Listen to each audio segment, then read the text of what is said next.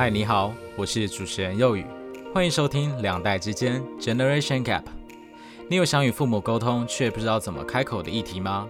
或者你是想关心孩子却不知道如何开口的父母呢？别担心，我来帮你说。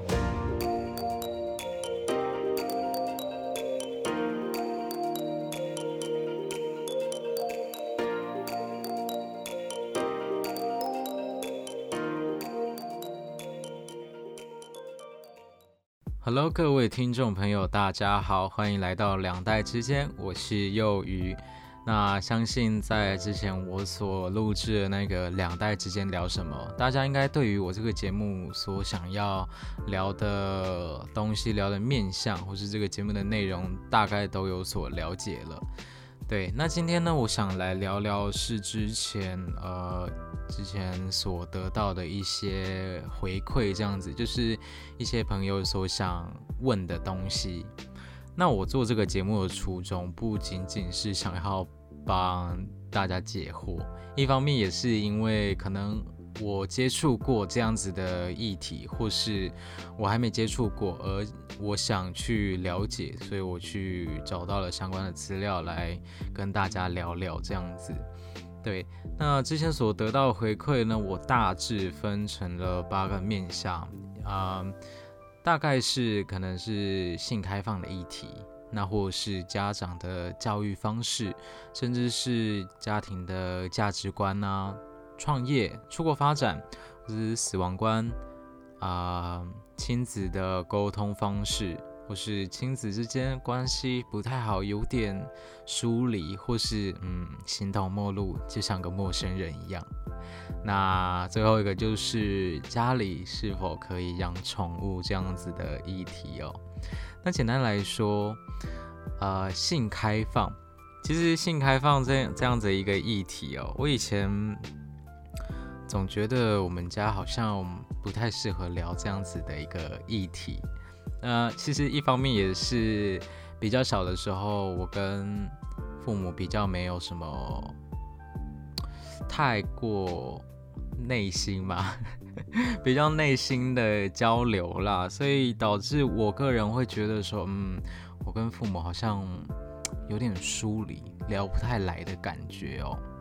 那其实也是因为自己啊，自己是家里唯一的一个男孩子啦，就是我们家里小孩里面的唯一一个男孩子，所以可能多少性格上会有点孤僻。那也因为这样子的一个性格，所以就比较没有那一种心情嘛，或是没有那个胆量去找父母聊自己的心事。所以反而是朋友比较懂我，而父母不太懂我这样子的一个情况哦。那这样子的一个情况呢，大概到了大学吧，不夸张，真的是到大学，就是在这十几年的 岁月里面，这样说我好像我很老，没有没有没有，我很年轻啊。大概在这样子一个十几年的岁月，真的就是很少跟我的。父母去谈心，直到大学这样子离乡背景到台北读书之后呢，情况比较有好转。那所谓的好转，就是我开始比较愿意去跟我自己的父母聊聊有关于我在嗯在学校的近况，或是说在台北生活的一个一些小经历。小小的经历这样子，那也开始呃回首过去嘛，就也开始会跟他们分享，就是在大学之前这些生活，我自己的心境变化，或是说我自己这样走过来，对于跟父母这样子有点疏离的岁月是怎么走过来的，什么样的心境啦？对，那。性开放这样子议题哦，其实到大学吗？我才真的知道说，哎，其实我们家并没有我想象中那么保守，哎，对，对我们家真的没有我所想象中那么保守。但其实这种东西也是要自己真的去，嗯，跟父母聊过之后才会知道的。在聊之前，所有一切都只是猜测嘛，你也只能猜，嗯，我聊这种东西，他们会会不会骂我啊之类的，但是你也不知道为什么会骂，就是会怕，对不对？很多东西就是怕开口会会被父母责备啊，干嘛的？但这都只是存在于你脑中的一些假想想象而已，所以很多东西，如果你想沟通，你就真的要放胆，要向梁静茹借个勇气啊，去跟父母沟通看看。那被骂就算了，好不好？被骂就算了，因为这种东西本来就是在你预期的预料当中嘛。那如果没有被骂的话，就也是好的，至少你都有做一个心理准备了。那。像是我之前所收集到的这些回馈呢，他就有问到说，婚前性行为啊、避孕措施，或是异性同性的感情、婚姻、爱情、育儿理念、结婚的细节，或是性别刻板印象啊、重男轻女这样子的一个议题哦。对，那我想先说婚前性行为，我觉得我们家里的教育是非常。开明，而且也做得非常好的。那首先的前提，最首先的前提就是要你肯开口。对你不肯，你如果不肯开口的话，那就什么都没有。如果你肯开口的话，至少都有步骤一了嘛。那有了步骤一之后，就会有步骤二、三、四、五、六、七、八、九、十，没有那么多了，就大概是你要先起头嘛，才会有结果。所以婚前性行为，我刚刚有说到，我们家的这这方面教育是做的还不错的，至少我的父母不吝不吝啬吗？或是不会对于这样子的一个议题感到害羞之类的。我知道有些家长可能就是一听到这这样子的议题，就会比较害羞、比较保守。哦，你怎么可以讲这种东西之类的？或者这种东西你不要跟我讲。那不跟你讲，要跟谁讲？我怎么知道？对不对？对，那婚前性行为，其实在我跟父母了解之后，其实基本上，简单来说啦，你上了大学，离乡背景，在台北也管不到你啊，所以只能好好的跟你讲要怎么去防范。那如果真的有发生了这样子的一个事情呢，你要该怎么去处理、去应对？你要。怎么去保护对方？对，那毕竟是以我是一个男生的前提去说这样子一个事情，所以就是要教我怎么去保护对方啊，这样子一个 情况哦。对，所以像是婚前性行为或是避孕措施这样子一个议题呢，我学的都还不错，至少没有去啊。没有去，该怎么说呢？没有去做到那么伤天害理的事情。天哪，这种议题蛮严肃的，我怎么会讲到笑呢？至少就是，嗯，至少我没有去害人，也没有去做对不起人家的事情嘛。对，那异性同性的感情呢？我觉得也是在我们家，我觉得这光是性开放这个议题所。讨延伸的所有事情呢，我觉得我们家真的是做的非常好的，至少在我的啊，在我生活这几年、长大这几年的岁月里，至少没有接收到太偏差、太偏差的教育哦。所以偏差就是嗯，完全恐同、完全反同的这样子一个教育环境哦。对，那我知道，可能有些家庭、有些人真的比较恐同、比较反同这样子一个情况，甚至会，甚至因为之前那个同婚议题的通过，然后就是造成家里可能有点动荡不安这样子的一个情况哦。对，所以。那婚姻、爱情、育儿理念、结婚细节，那其实 育儿理念跟结婚细节，我实在没有聊到，因为简单来说，我个人其实还没有想到这么远，而且对于育儿这一方面，我个人目前是还没有这样子一个打算。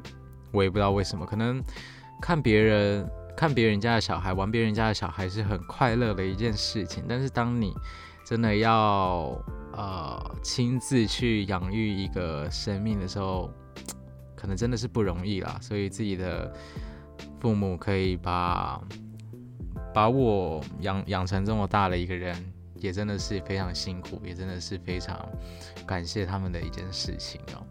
对，那。爱情哦哦，爱情这种这种东西呢，是不得不说，在我在我生活这几年这几十年的岁月里，爱情呢一直是一个令人令人非常头痛的一个 令人非常头痛的一个事情哦。怎么说呢？就是总是有太多太多太多数不清的。烂桃花吗？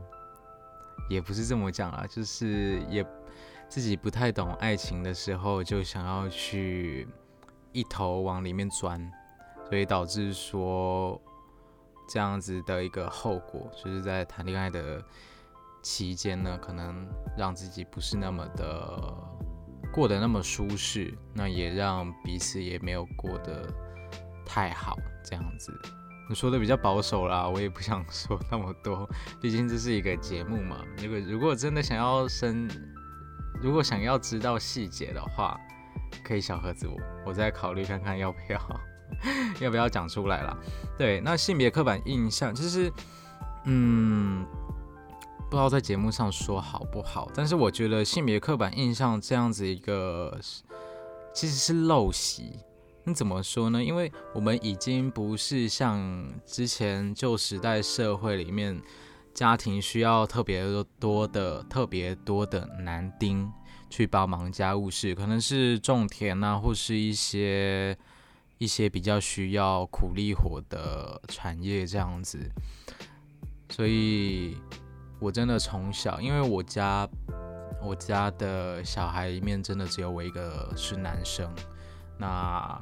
我的其他家庭成员就是姐姐和妹妹这样子，对，所以我觉得说重男轻女这种现象真的很很不公平，很偶尔会感觉到就是说，嗯，在家里好像男生真的比较吃香一点点，对，很偶尔很偶尔会感受到这样子一个情况了。那现在大家都长大了，所以这样的。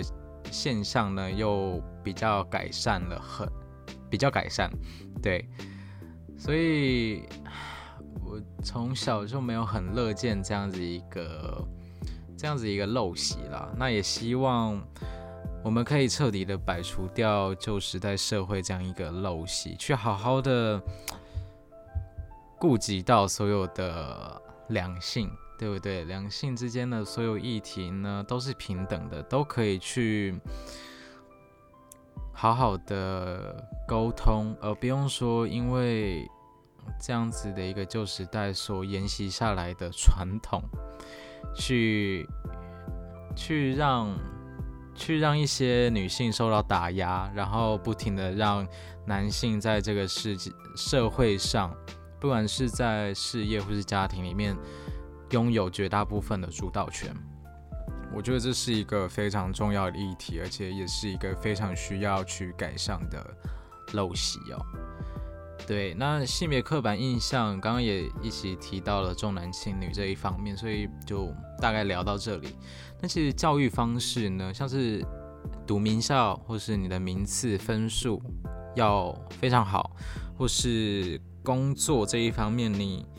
要拿到一份铁饭碗，就是所谓的公务员，对不对？我们家倒是还好，可能对于名校，可能知道自己的家里小孩不太、不太那么潜心、潜心于读书这一方面，所以就没有特别去 去说，哎，你以后要给我上台青教程，没有上的话，你就给我重考。哦，不然就是离开这个家，没有没有这样子一个情况，就是我在读书的在大学以前呢，我觉得读书是蛮个人的一件事情。我自己，我的父母不太、不太会去管我读书的状况。那当然，当然，基本的本分、基本的分数还是要顾好了。不是说不管你，你就可以整个摆烂，不是，多少还是会关心一下，但是不是那么的密切的关注。对对对对对，所以对于名校名次分数这样子的一个情况倒是还好，至少在我家没有这样那么严重的这样子的一个分数观念，就是你一定要考得很好，你名次一定很高这样子倒是没有。那公务员的话，其实就是说。去做你想做的事情就好，而且这样子的事情要能够养活你，不让你饿肚子，这样子就没有问题了。对，所以在这方面呢，我觉得我的童年算是过得蛮快乐的。我是一个有快乐童年的小孩，没至少没有因为教育的方式而呃受到太多的嗯压力，而得到太多的压力这样子。对，那价值观呢？像是政治、金钱，我觉得，哦，其实我不知道这样子讲好不好。我个人的政治观其实从小到大都有在做一些转变。那毕竟政治观这种东西，其实从小还不懂的时候，你就会慢慢的被家人，嗯，家人洗脑。好。这是我的节目，对不对？我要讲的就是洗脑。你会慢慢的被家人洗脑，说哦，我们家因为政治的倾向是这一边，所以你也该是这样这一边的政治倾向。那后来慢慢的去了解各种政治倾向倾向之后呢，就会觉得说，是不是太偏差了一点？因为毕竟你是特别站在。某一个政治倾向的一群人里面呢，你可能会疯狂去打压另一个政治倾向的人的一群人，然后你会不管三七二十一的去批评另一个政治倾向的人们所做的任何事情，就觉得他们做的基本上都是错的，绝大部分都是错的，可能偶尔有一点好的，但是绝大部分是错的，所以有时候会觉得说，嗯，是不是有点？这种观念是不是太偏差了？可是我觉得在台湾这样子一个现代现在的处境，或是放眼前几几十年前的这样的处境，其实一直都是这样子，很难去做到一个，嗯，同样子一个观念吗？统一也不是啦，应该是说，呃，这很难讲。就是讲错了，感觉又会得罪一些人。我觉得就是很难达到一个共识，去找到一个共同敬仰的目标、敬仰的人，所以导致现在的社会一直处于一个分裂状态，一直有几派的人马在互相的撕裂，这样的一个社会，导致很多的大型建设或是共同议题没办法得到一个好的。好的结果去运作，对，所以我觉得还蛮可惜的哦。不然感觉台湾还可以有更大的突破啦。对，如果没有这样子一个社会撕裂的情况发生的话，感觉可以有更大的突破。对，那金钱价值观，其实我是一个乡下到都市生活的小孩。所以我自己知道自己的金钱价值观是怎么怎么变换的，对，因为在当时在乡下的那种消费水平，基本上就是那样子，就是什么东西都很便宜，什么东西都便宜到习以为常，你就会以为说，嗯，这样子一个呃消费水平。基本上在台湾的各种地方都差不多吧。No no no no，直到真的到了台北生活一段时间之后，才知道，嗯，乡下是乡下，都市是都市，两边的消费水准跟生活水平、生活水平是完全不一样的哦。对，那自己的金钱价值观也慢慢的在这几年的时间内呢，慢慢的变成 都市版的金钱价值观，就会觉得说，在都市的消费水平已经变得习以为常了。那回到乡下的时候，就会觉得天哪，怎么这种东西会那么便宜啊？在台北大概要贵个二三十块，最少要贵个二三十块吧。简单来说，好讲一个鸡腿便当，卤鸡腿便当，在台北可能要个少说九十块、一百块、一百一十块，这些我都有看过。我不管你你店家卖的鸡腿到底多大，你是卖小鸡腿。公鸡腿、母鸡腿，或是火鸡腿那样子的一个 size，我不管，九十块、一百块、一百一十块、一百二十块，我都有看过，但不是都有吃过了。我很少在台北吃便当，好像是。可是放，可是回到乡下，我自己是住在南头的一个在埔里，埔里呢的便当基本上不会超过八十块。我印象里面基本上不会超过八十块，对，所以鸡腿便当甚至可能六七十块就买得到了。那你可以想象一个当时候抱着一个六七十块的观念的乡下小孩，到了台北读书之后，想要拿六十六七十块去台北吃个鸡腿便当，你知道那种心情吗？哦，我今天带了七十块，我今天要吃个鸡腿便当，饱餐一顿。结果呢？Hello，一百一十块，你你嗯，对啊，我要吃什么？吃吃六七十块的白饭好了，没有那么夸张啦。就是说，我觉得金钱价值观是会因因地制宜的。当你在某一个地方生活久了之后，你就会慢慢的去变成那一个地方的形状。对，毕竟你生活在哪里，你就要有什么地方的生活方式嘛。因，嗯，入境随俗这样子的一个，对对对对对，入境随俗，你不能说因为你是乡下来的，所以你就一定要要求人家要跟乡下的标准一样，不行这样子，对不对？那。我其实刚刚好想到，就是刚刚教育方式里面提到一个东西，我之前看到一个一句话，我觉得讲的非常好。其实有很多家庭，有很多的老一辈的人会觉得说，名校、名次、分数、公务员这种东西是非常重要的，可能就是说我自己没有达成的，而我的小孩、我的下一辈就一定要达成。去把自己没有实现的理想、实现的目标，去用力的灌输在下一代的人身上。那我觉得说，其实每一个人都小小过，怎么？每一个人都当过小孩，每一个人都在学校念书过。那可能不是所有人出了社会之后就开始在工作，或是怎么样的。可能有些人比较困苦，有些人比较顺遂。那不管，你不能说因为你长大了就强迫别人要变成你所想要的样子。对你不可以强迫人家。每个人都是在为自己的目标奋斗，在为自己的目标打拼。而你不可以因为你自己长大了，就希望人家照着你的标准来生活。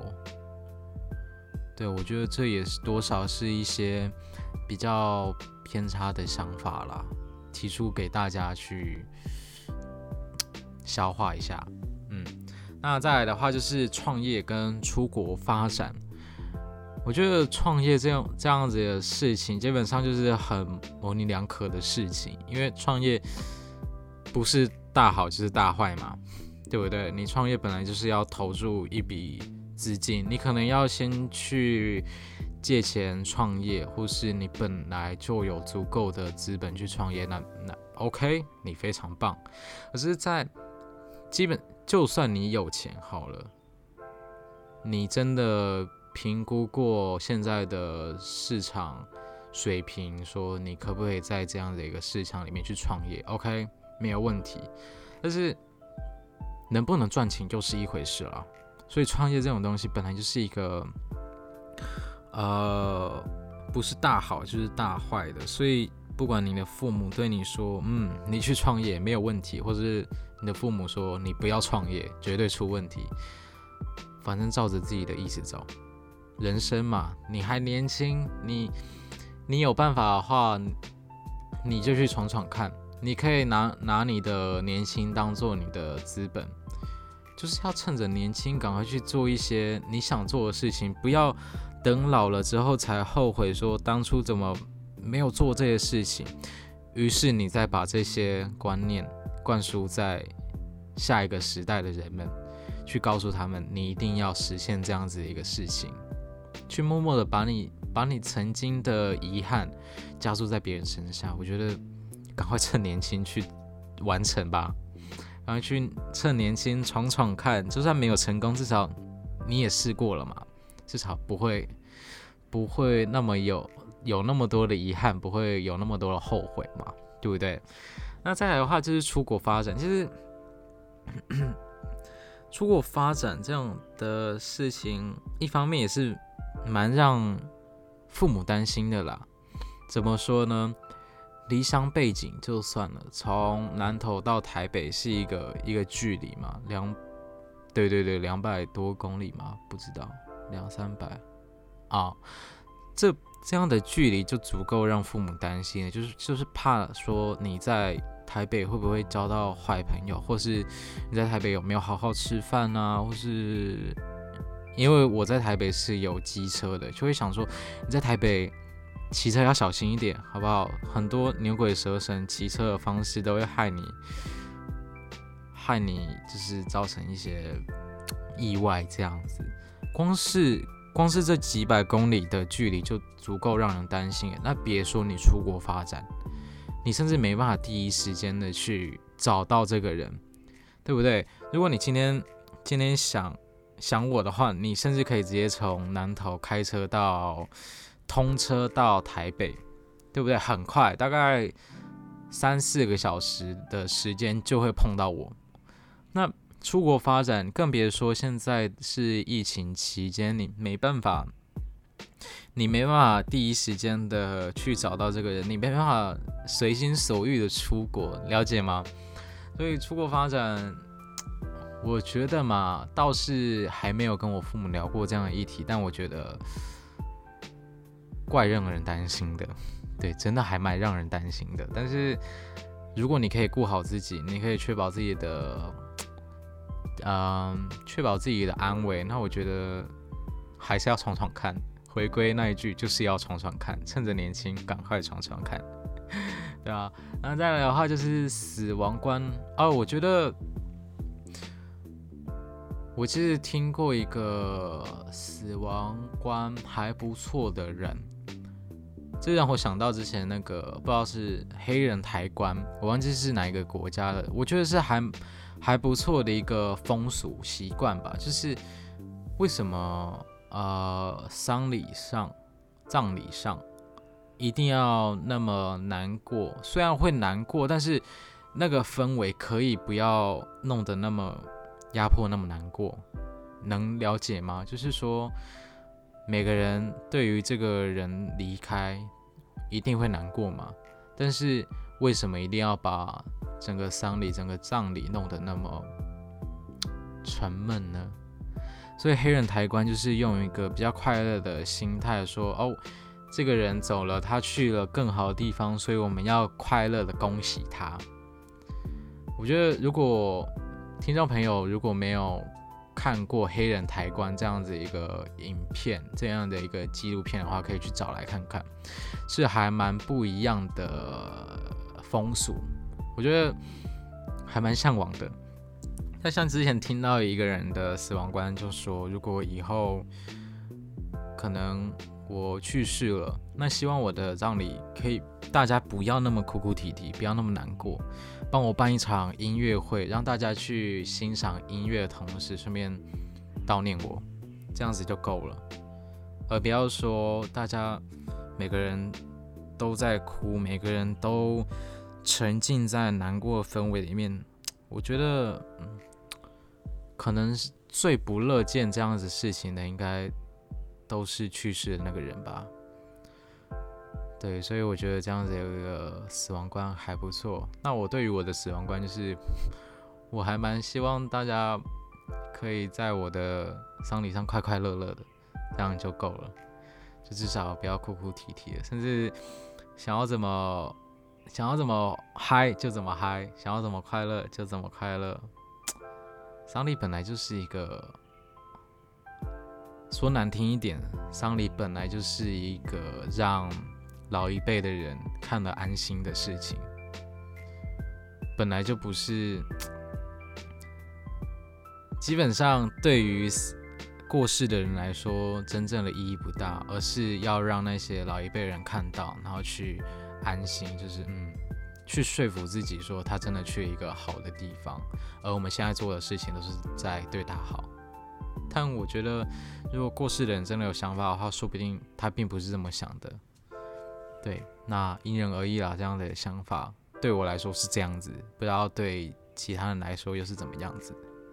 对，那再来的话就是家庭的沟通方式哦。我觉得沟通方式这种东西，每个家庭有每个家庭。不一样的方式，家家家家有本难念的经嘛，对不对？那我觉得我家里沟通方式都还不错。嗯，怎么说呢？呃，我喝个水。我觉得在我们家里沟通方式一直是很不错的，是因为其实虽然刚刚有讲到我。在大学之前呢，没有跟父母有过太多交流，内心的交流啦，不是都不交流，都不讲话，那是什么陌生人嘛？对，那想聊什么，基本上就可以聊什么。当然，嗯，想聊什么就可以聊什么。今天，今天你突发奇想。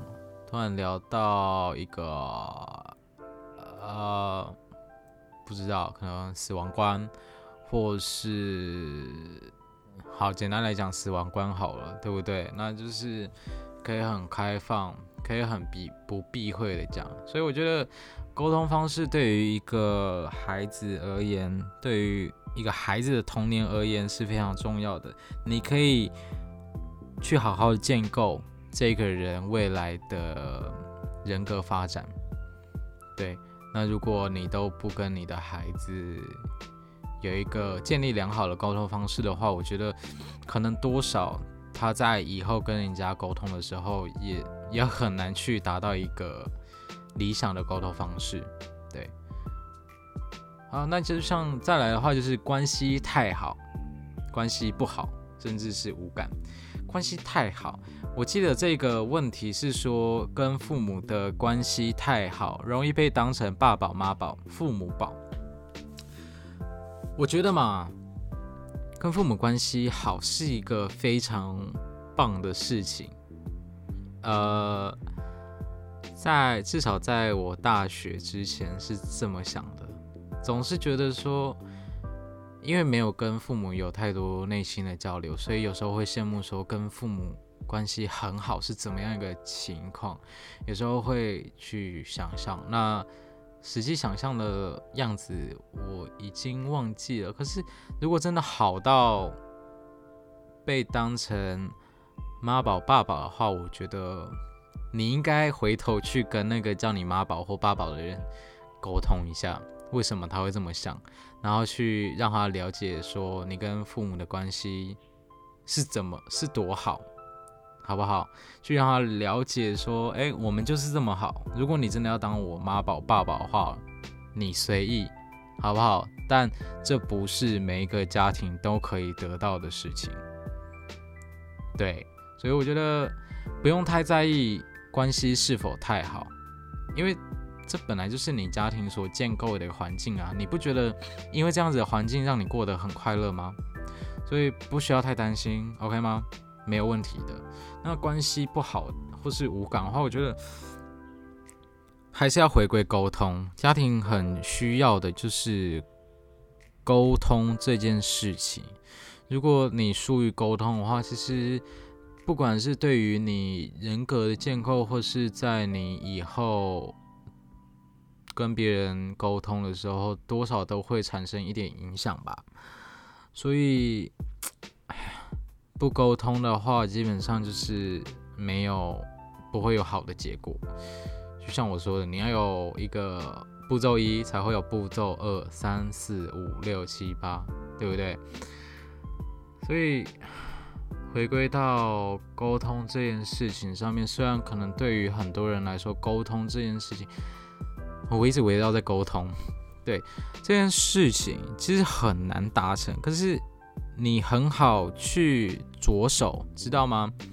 因为父母，你绝对有办法在家里找到。可能我们先不说那些没办法在家里找到父母的人好了，来说可以在家里找到的父母。你很容易去着手这件事情，沟通这件事情。那你要怎么好好的沟通，就看你们家庭的状况。你可以先从闲聊慢慢带入。那如果对方不想聊，那你就择日；如果对方想聊的话，你就好好把握机会，去让他们了解你心里所想的事情，或是去了解说，哎，怎么？关系不太好，或是已经到无感、形同陌路的感觉，慢慢的是不是要变成陌生人这样子的感觉哦？对，可以试试看啦，加油！再有的话就是今天最后一个议题：宠物，养猫养狗，大致是养猫养狗了。我其实还养过乌龟，还有枫叶鼠吗？对对对对，我还养过这两。